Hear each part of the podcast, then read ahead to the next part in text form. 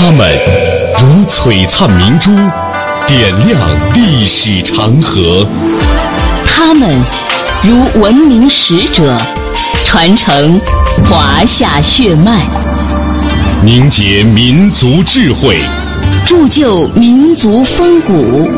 请收听《香港之声》中华人物。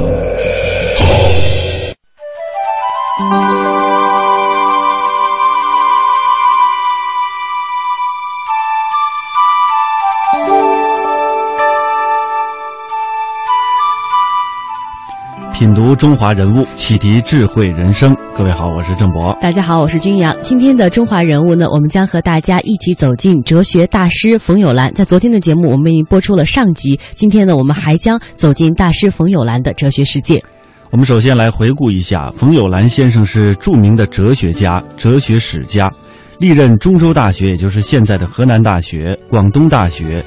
以及燕京大学的教授、清华大学文学院的院长兼哲学系的主任、西南联大哲学系教授兼文学院的院长、清华大学校务会议主席、北京大学哲学系教授，其哲学作品为中国哲学史的学科建设做出了重大的贡献，被誉之为现代新儒家。在接下来的这段音频当中呢，让我们继续回顾一下冯友兰的中国哲学史在中国哲学史上的地位和影响。两卷本《中国哲学史》的出版，使冯友兰成为第一个用现代眼光真正将中国哲学打通的人。冯友兰却没有因为自己超过胡适而得意。他说，在当时，这一类的书只有这两部，后来者可以以先来者为鉴，胡适的中国哲学史研究不可埋没。中国哲学史出版三年后，一个美国人将它译成英文。后来，西方的大学凡开设中国哲学课程，冯友兰的《中国哲学史》是第一本必读书。在昨天的节目当中呢，我们为您介绍到了哲学大师冯友兰他少年成长以及在国内求学的经历。在这之后呢，他就走出了国门，到更大的世界去求知。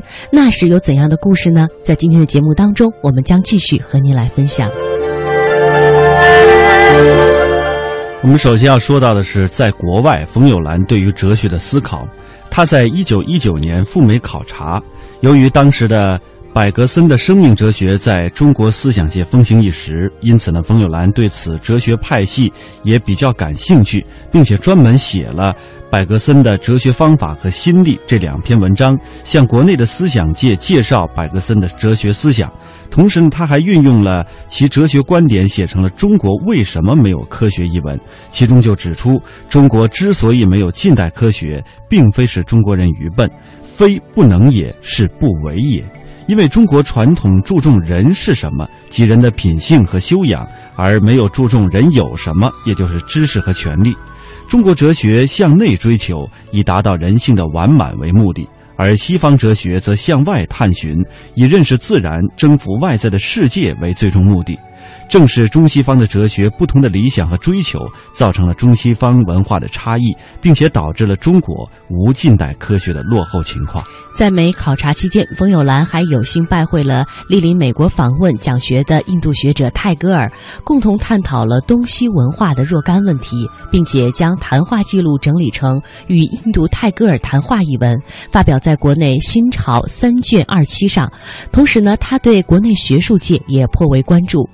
一九二一年，梁漱溟出版《东西文化及其哲学》一书，认为中西文化之争绝非古今之争，而是作为文化产生之根源的意欲根本不同之故，并以此为理论基础，展开了对东西文化全方位的比较研究。冯友兰当时对此书观点颇多的契合，并立即用英文写成梁漱溟的《东西文化及其哲学》一文，向美国学术界介绍梁的著作和思想。在一九二五年，他讲授中国哲学史。同时还给美国人办了一所华语学校来讲授《庄子》。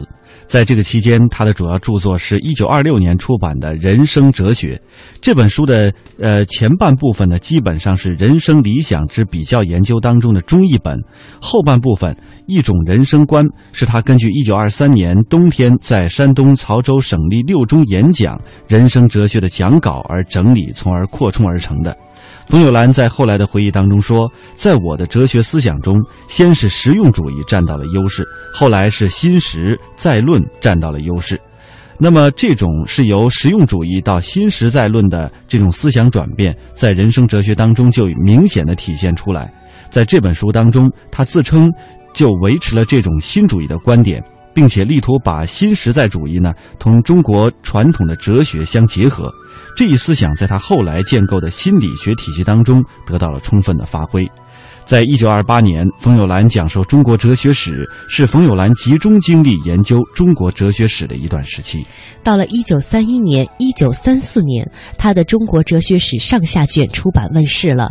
这个书是继《胡适中国哲学史大纲》之后又一部具有广泛影响的中国哲学史的著作，代表了三十年代中国哲学史研究的最高水平。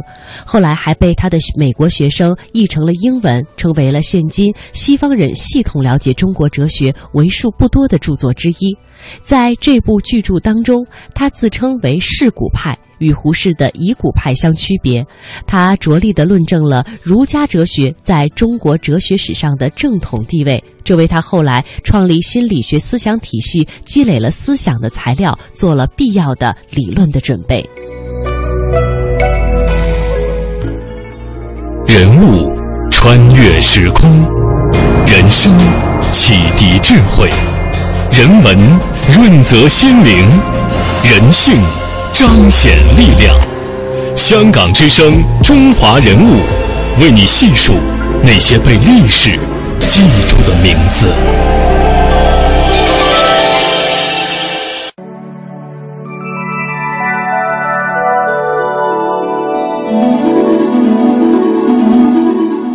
还有一段时间是从一九三七年到一九四六年，这段时间呢是冯友兰学术生涯的关键十年，其心理学体系也就在这个期间创作而成。我们都知道，一九三七年当时卢沟桥事变爆发了，抗日战争全面展开。冯友兰当时身处后方，却心系国事，常为中华民族之存亡而温心如焚。他时常感慨到一种凄凉。当时呢，他暂避长沙之时，曾经写过这样一首诗。他说：“二贤祠里拜朱张，一会千秋佳会堂。宫锁可游南岳耳，江山半壁太凄凉。”其忧国忧民之情溢于言表。在一九四六年五月，西南联大的使命结束，冯友兰为纪念呃联大的纪念碑上也撰写了碑文，而这碑文当中气势磅礴，文采横溢。他自己也很看重此文，在晚年回忆说：“文位于三十年前旧作，以及以今观之，此文有见识，有感情，有气势，有辞藻，有音节。而他说今日重读，感慨系之矣。”一九四六年，他讲授中国哲学史，并将其讲稿整理成《中国哲学简史》一书，由纽约米呃麦克米伦公司出版了。在美考察期间，他有一种很深的感受，那就是我在国外讲些中国的旧东西，自己也成了博物馆里的陈列品了，心里很不是滋味儿。当时我想，还得把自己的国家搞好。一九四七年，解放战争节节胜利。冯友兰深怕新中国成立之之后中美断交，于是他婉言谢绝了至亲好友的挽留，毅然返回了祖国。接下来，我们来听一段音频，一起了解一下那段历史。从一九一九年，我考上了公费留学，于同年冬到美国。次年初，入哥伦比亚大学研究院哲学系当研究生。我是带着问题去的。也可以说是带着中国的实际去的，这是我的哲学活动的开始。在西方学术界，研究世界古文化的有希腊学、埃及学、中国学等等，但这些学总有点像把研究对象当做博物馆里的东西来看待的味道。冯友兰说：“我在国外讲些中国的旧东西，自己也成了博物馆里面的陈列品了，心里很不是滋味。他忘不了旧邦新命。所以，一九四七年，当冯友兰在宾夕法尼亚大学做了为期一年的讲中国哲学史客座教授。”就离开了非无土的美国，按时回国了。他不可能不回国，因为这是他的父母之邦，他爱他的国家。回国后的冯友兰，他决定留在清华，留在这个让他安身立命的地方。从一九二八年入清华大学起，冯友兰就把这里当作安身立命之地了。冯友兰在清华担任文学院院长十八年，他任院长的文学院当时汇聚了中国一批最优秀的学术精英，闻一多、朱自清、钱钟书，而曹禺、林庚、季羡林等人则是冯友兰的学生。他后来说，在清华的几十年，是我一生中最幸福的时代。他到苏联去了一趟，他得出了个结论，说中国过去的旧社会是上官的，呃，美国、啊美欧那个那个社会是上钱的。那社会主义国家，他他当然是服，他是从表面上看到的是上贤的，哎，他是这个啊重用人才的，哎，所以他还是有觉得他有用武之地，使人们产生冯先生变了的印象。冯先生呢，向来用那个呃鲁迅先生讲话嘛，是个本分，哎，但是我们讲嘛，他是中道，他不走极端，呃，他不是说我这个非常一个激烈的激进派，也不是非常保守的保守派，他始终始终啊走一个中道。一九五二年，全国高校院系调整，冯友兰离开了他安身立命的清华，转到北京大学哲学系。冯友兰在哲学系当教授，讲课慢条斯理，没有废话，笔记记下来就可以出书。有人说，你可以不同意冯友兰的观点，但你绝不会不明白他的观点。冯友兰说，他和金岳霖最大的不同是，金岳霖能把很简单的事情说得很复杂，而他却能把很复杂的事情说得很简单。讲课是很幽默的，但是呢有点口吃，所以不是很流畅的。但他哲学家常有的情况就很沉默一段时间。或许是经世致用的烙印，冯友兰的根子里总觉得学问是要被用的，哲学也是要有用的，所以他还得努力，他还得求新求变。他在忏悔中重新研究中国哲学史。经过五十年代的改造，啊，到六十年代，他说，呃，该做事了，是不是？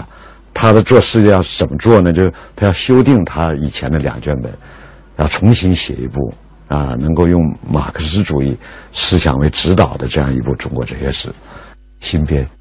学问者总希望传授所学，冯友兰自然不例外，但他内心深处有一种悲哀。他说。家藏万贯，膝下无儿。人物穿越时空，人生启迪智慧，人文润泽心灵，人性彰显力量。香港之声，中华人物，为你细数那些被历史记住的名字。说到了冯友兰的哲学观点，其中最为著名的就是他的人生的四重境界。那篇文章具体是怎样写的呢？接下来我们将和大家一起来分享，更好的了解冯友兰的哲学的世界。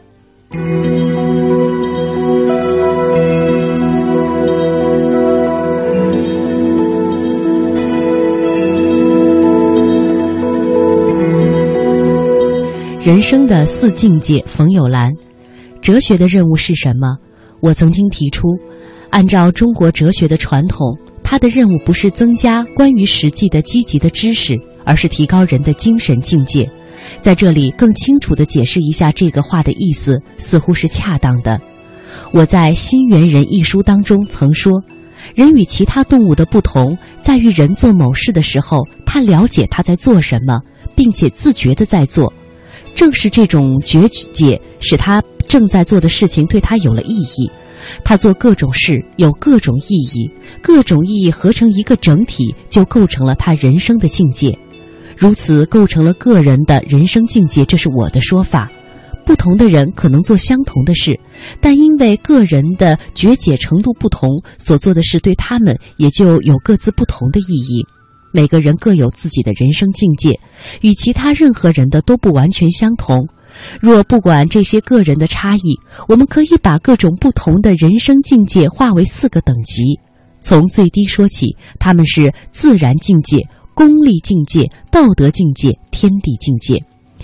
一个人做事可能只是顺着他的本能，或者其社会的风俗习惯，就像小孩子和原始人那样，他们所做的事情自己并无觉解，甚至不甚觉解。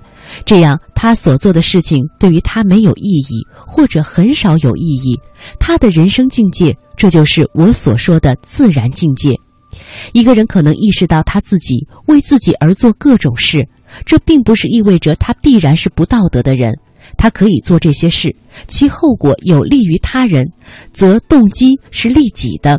所以他所做的各种事对于他有功利的意义，对于他的人生境界就是我所说的功利的意境。还有的人可能了解到社会的存在。他是社会的一员，这个社会是一个整体，他是这个整体的一部分，他就为社会的利益做各种事。比如儒家所说，他做事是为了正其义，不谋其利。他真正是有道德的人，他所做的都是符合严格的道德意义的道德行为，他所做的各种事都是有道德意义的，所以他的人生境界就是我所说的道德境界。最后，一个人可能了解到，超乎社会整体之上，还有一个更大的整体，就是宇宙。它不仅是社会的一员，同时还是宇宙的一员。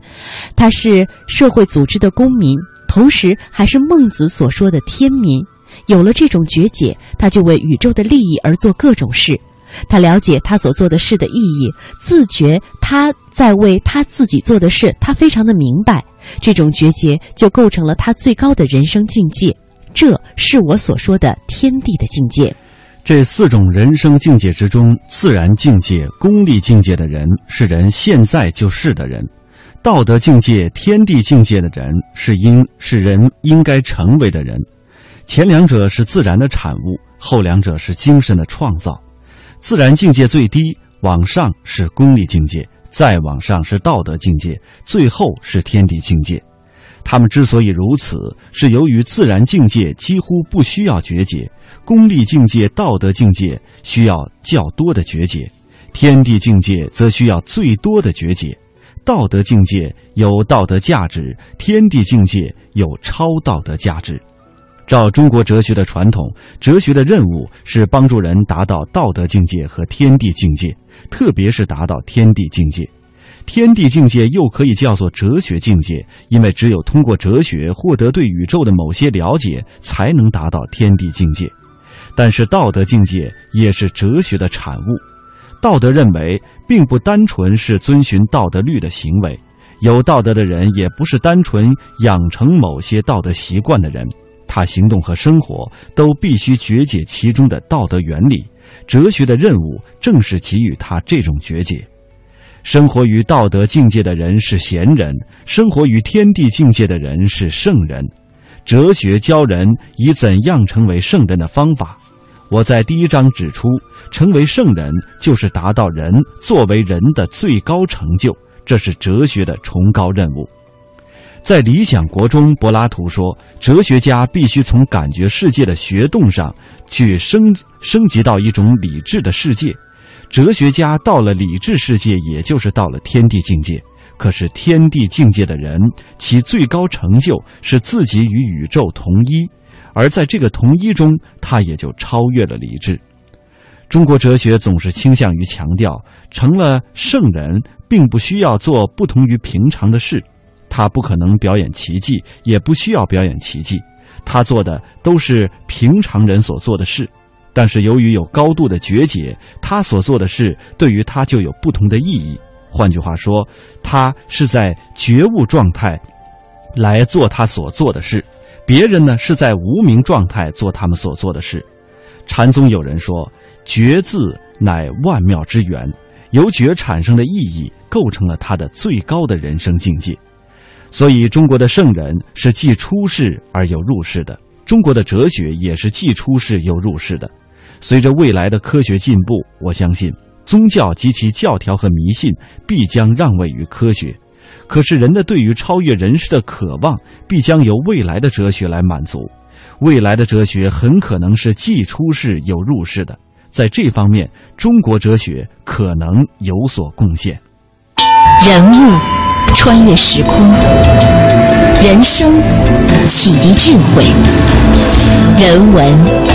润泽心灵，人性彰显力量。香港之声，中华人物，为你细数那些被历史记住的名字。接下来，我们来听听大家对于冯友兰和她的中国哲学史的评价。韩国历史上第一位女总统朴槿惠是这么说的：“在我最困难的时候，使我重新找回内心平静的生命灯塔的，是中国著名学者冯友兰的著作《中国哲学简史》。”中国社会科学院的前副院长，也是著名的国际问题专家李慎之这样说：“中国人了解、学习、研究中国哲学，冯友兰先生是可超。”而不可越的人物，著名的学者、清华大学国学院的院长陈来这样说：“中国哲学里，我推荐冯友兰先生的《中国哲学简史》，部头很小，讲中国哲学发展的基本过程和问题。他本来是写给美国人的，非常通俗易懂，对于所学专业不是哲学的学生是最基本的。在世界上还没见到过第二本这样的书。”全国政协前新闻发言人、中国人民大学新闻学院的院长赵启正先生说：“冯友兰先生的《中国哲学简史》，这是非常重要的书。”著名学者季羡林这样说：“晚节善终，大节不亏。”呃，在今天节目的最后呢，我们将通过一段音频，再来回顾一下冯友兰在中国哲学上的地位。这也是今天中华人物的全部的内容。感谢各位的收听，我们下期节目再会。再会。十五岁了，他眼睛看不清了，听力不行了。但就在这时候，冯友兰发愿重写中国哲学史。他请医生看病，他说：“我现在是事情没有做完，所以还要治病。等书写完了，再生病就不必治了。”这一年是一九八零年。十年后，一部中国哲学史新编完成，七册，一百五十万字。这也是他一生中第四次写中国哲学史。我现在做的的工作吧，讲这个中国旧哲学、旧文化了，呃，这都是陈旧帮。陈旧帮，呃，我为的是什么呢？就是要复兴民，帮助的现代化。一九一七年，胡适到北大当教授时，冯友兰是三年级的学生。冯友兰小胡适四岁。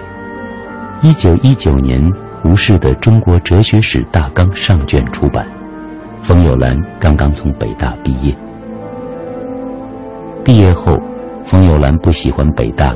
进了清华教书，不过胡适始终没有完成下部，但胡适的这半部中国哲学史独撑了以后的十五年。到一九三四年，冯友兰这个当年的学生终于将一部系统的中国哲学史完成了，不知为什么。冯友兰的哲学史总让人感到很有一点和母校一争高低的味道。这时，他已把清华看成安身立命之地。